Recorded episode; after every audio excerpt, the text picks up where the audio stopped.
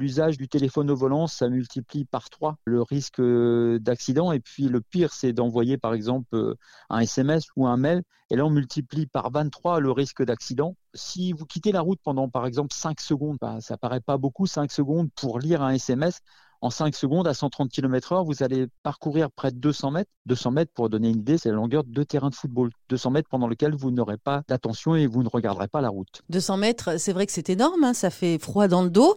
Euh, est-ce qu'il y a des tranches d'âge qui sont plus concernées euh, que les autres par l'usage de ce téléphone au volant? Ce qu'on voit, bien sûr, c'est que pour l'utilisation du téléphone, surtout des SMS, c'est surtout euh, les plus jeunes, bien sûr, qui sont concernés, c'est la population des 18-35 ans pour cette utilisation euh, des distracteurs au volant. Les jeunes qui sont donc plus particulièrement euh, concernés, mais c'est vrai que ça touche euh, finalement toutes les tranches d'âge. Qu'est-ce qu'on peut faire tout simplement pour décrocher définitivement du téléphone au volant? Lorsqu'on va être dans son véhicule, il faut oublier son téléphone, il faut peut-être le mettre ce qu'on appelle en mode conduite. Et puis, si jamais vous avez besoin de passer un appel que vous considérez vous comme urgent, arrêtez-vous sur une aire. Euh, il y a une aire toutes les 10 minutes sur le réseau et vous pourrez passer euh, votre coup de fil ou alors même euh, lire vos SMS, envoyer vos mails en toute sécurité sur une aire de repos ou de service.